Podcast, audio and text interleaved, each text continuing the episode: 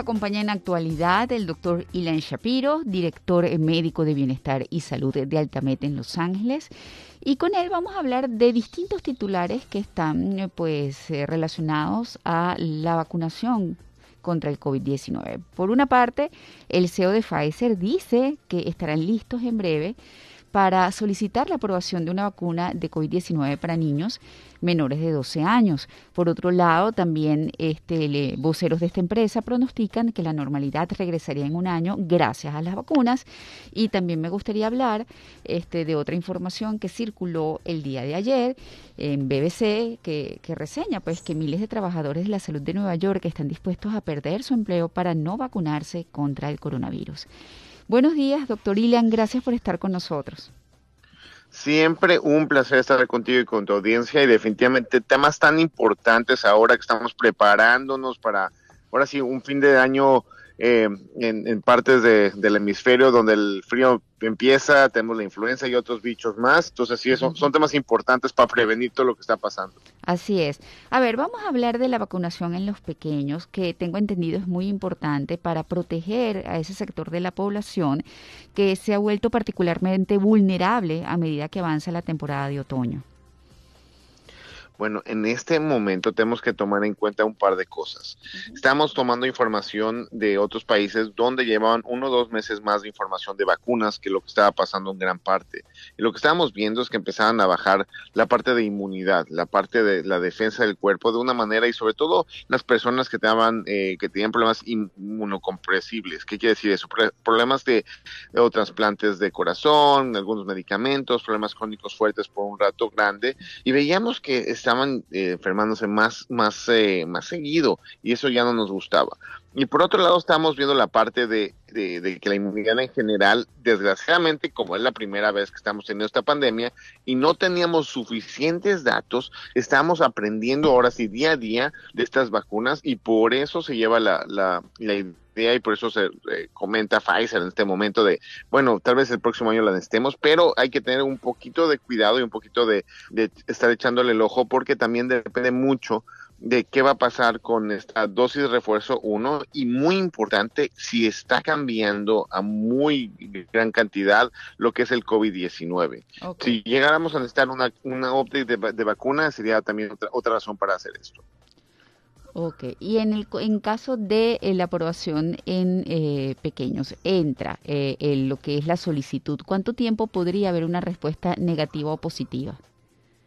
Probablemente en cuestión de semanas. Es una o dos semanas. Eh, eh, los datos a comparación de, otros grupos más grandes, esta vez fue una investigación de, de alrededor de 2.000 de, de los 2.000 niños. Entonces, probablemente ya estemos hablando de cuestión de semanas, eh, ya no de meses. Eh, después de esto, pues, espero que ya toda la maquinaria esté lista para que podamos empezar a dar vacunas a final de octubre. Ok. Ahora, eh, habiendo todavía tantas personas que eh, se ponen en contra o tienen una posición contraria a las vacunas, como por ejemplo estos miles de trabajadores de la salud de Nueva York dispuestos a perder su empleo para no vacunarse contra el coronavirus. Y más es, es, es llamativo considerando que ellos están en la primera fila viendo lo que sucede con el COVID, ¿no? Este, ¿por qué todavía hay personas con esta postura que quizás a lo mejor sean ese mismo grupo de personas que eviten que los mismos niños menores de 12 años se coloquen luego de ser aprobada esta vacuna? Eh, la verdad, sí hay, hay, personas en el mundo que todavía tienen ese sentir de que necesita más información para buscar esto, pero te puedo decir que la gran mayoría de, de, nosotros como médicas y médicos, enfermeras y enfermeros, estamos listos y preparados y sobre todo lo que estamos viendo en los hospitales, sabemos que la vacuna es de las cosas más importantes que nosotros tenemos que tener.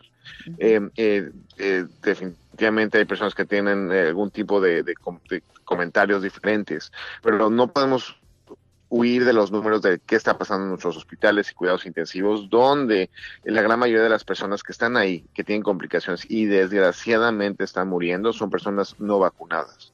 Ok, y es importante resaltarlo. Por otro lado, también este, vemos declaraciones de directivos de Pfizer diciendo que quizás ya en un año eh, le hayamos ganado la batalla al COVID este, precisamente gracias al efecto de las vacunas. ¿Qué me puede comentar con respecto a esta declaración? Eh, la verdad, si algo sabemos constante del COVID-19 es el cambio.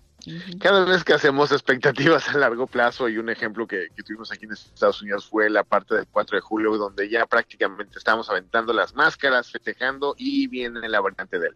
Correcto. Entonces, yo, mi mejor sentido en este momento es sí hay que estar contentos, sí nos estamos moviendo el lugar correcto, pero depende de muchos factores en este momento, de las otras vacunas que están en el campo de todo el mundo y sobre todo de qué tanto nos estemos cuidando nosotros en donde estemos como comunidad. Claro, hay otra cosa que me llama poderosamente la atención y es que leí un titular hoy que hay un repunte importante de casos en Rusia, tomando en cuenta que ellos tienen este, una vacuna que han logrado comercializar y colocar este, con los distintos gobiernos en muchos países de Latinoamérica, por ejemplo. ¿Tendría algo que ver con eso o quizás por un descuido con respecto a lo que son las medidas de bioseguridad esenciales que sabemos que independientemente de la vacuna no se deben abandonar? La realidad es que no sabemos. Eh, hay, hay, como un par de teorías que están por ahí. Una es que, al igual que el India, que India, o sea, Rusia, la, cantidad de vacunación que están teniendo a comparación de las vacunas que están regalando al mundo es muy diferente. Igual que India, que está haciendo las, eh, o sea, prácticamente fabricando las vacunas del mundo, en un principio, cuando tuvieron la, el, el, repunte un par de meses, no tenían suficientes vacunas para, para la gente que tienen allá adentro. Entonces, es una parte. La siguiente parte es, tenemos que ver que tenemos diferentes, más de 210 vacunas en creación en el mundo contra el COVID-19. Tenemos eh, la Sputnik, eh, CanSino, Sinovac, eh, AstraZeneca, Pfizer, Moderna, Johnson Johnson y una lista enorme. Cada una de ellas está hecha de una manera diferente.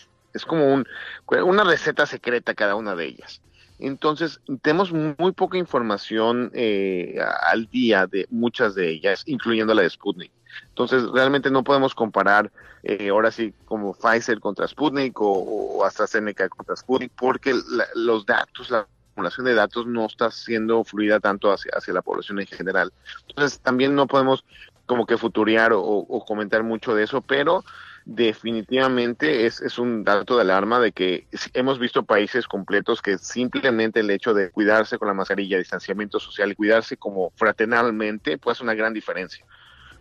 Ok, ahora, eh, leí un titular el día de ayer o antes de ayer que decía que Moderna se muestra superior que Pfizer en eficacia a largo plazo, ya que estamos hablando de comparación de efectividad de vacunas. Este, que no sé si tuvo la oportunidad de leer ese, esa información, ese artículo.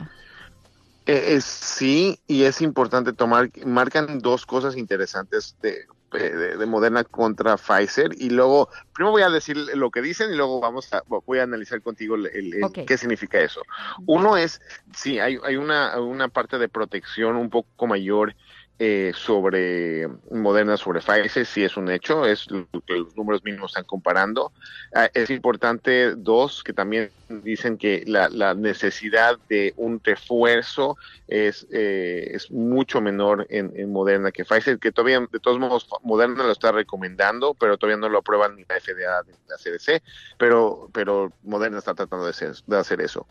La buena noticia y a donde viene cambia todas las cosas es que tanto Pfizer y Moderna y Johnson Johnson, porque son las tres vacunas que tenemos números transparentes aquí en, Estados Unidos eh, por las regulaciones que tienen, eh, las tres están igualmente protegiendo contra hospitalización y contra la muerte que al final de cuentas esos son los puntos más importantes, los puntos finales de cualquier investigación que nosotros podamos tener, son los puntos finales que nosotros tenemos que ver. Sí es cierto que disminuyen los contagios, sí es cierto que disminuyen toda la parte del el, COVID prolongado, pero muy importante que están diseñando nuestro cinturón de seguridad para que no tengamos esa hospitalización y tampoco la mortalidad, es, es lo que estas tres vacunas tienen. Entonces, en esa parte, aunque haya unos puntos que son 3 a 5% más, eh, no, no, no, hace una gran diferencia eh, al momento que nosotros las tenemos ya en el brazo. Bueno, muchísimas gracias por acompañarnos, eh, doctor. En actualidad estuvimos conversando con Ilan Shapiro, siempre muy pendiente de nosotros, así que le agradecemos el querer estar en contacto para brindarnos información. Él es director médico de Bienestar y Salud de Altamed en Los Ángeles. Sus redes sociales arroba DR de doctor DR piso Shaps con S-H-A-P-S arroba DR piso Shaps.